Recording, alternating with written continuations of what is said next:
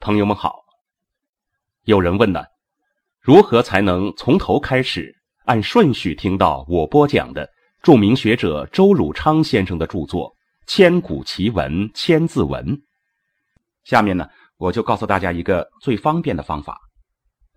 首先呢，在您的手机上搜索并下载一个叫做喜马拉雅的 APP，在手机上安装并打开这个软件之后。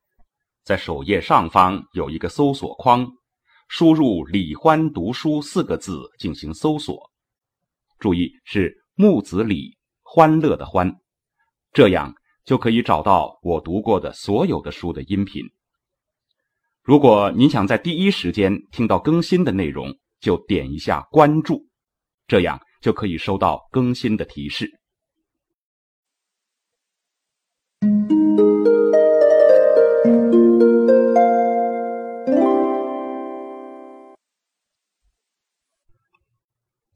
请继续收听《千古奇文千字文》，作者周汝昌，由李欢播讲。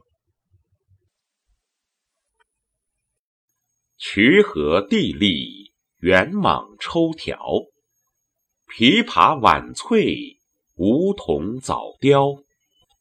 尘根伟异，落叶飘摇。游昆独韵。临摹降霄。以下看似换了主题，但实际上并非如此。应当看作是进一步用具体的事情来体现那种心奏雷潜、妻谢欢招。他先举的就是客观大自然的各种景观。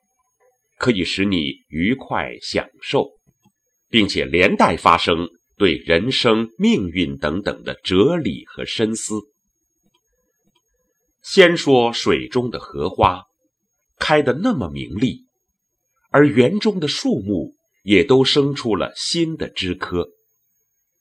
这是写春夏二季植物的生命光辉，特举此二者为之代表。下面接晚翠的琵琶，早凋的梧桐，再连上已经枯萎的根条，一层一层的堆积掩盖起来，而根上的叶子零落而纷飞四散。这又是续写秋冬二季的花木情景。一句话，这都可以帮你多一些新欢。而少一些累积。这些叙述比较平顺畅达，不用太多的讲解。然而最末两句忽然出来了“游昆独韵，临摹降霄”八个字，请问你如何把它和上面的句子连在一起，而懂得它们之间的有机联系呢？这好比一个小小的试题，请你们来回答好吗？原来这八个字两句话是暗用《庄子·逍遥游》中的一段寓言故事，说南海有极大的鱼，叫做鲲，它能够轻易的从南海游到北海，而这种大鱼。又能够化为最大的禽鸟，叫做大鹏。它的两个大翅膀若垂天之云。千字文此处运用两个典故，是说人们看见春天的良辰美景则喜，看到秋天的草木衰败则悲。因此，要以庄子的比喻，用巨大的宏观理想。超越那些为时短暂的气候变化的现象。单独完事，玉木囊香；一游幽味，竹耳圆墙。聚善餐饭，适口充肠；宝玉烹宰，鸡宴糟糠。亲戚故旧。老少亦良。窃欲寄访，视今为房。完善圆洁，银烛伟煌。昼眠夕寐，兰笋向床。弦歌酒宴，皆悲举觞。矫首顿足，乐欲且康。敌后四序，祭祀争长。其丧再拜，悚惧恐惶。间谍简要，故答沈详。还构享玉，直热怨凉。驴骡独特，亥月超香。诛斩贼盗。捕获叛王，自单独完事玉木囊香至诛斩贼盗、捕获叛王为一节。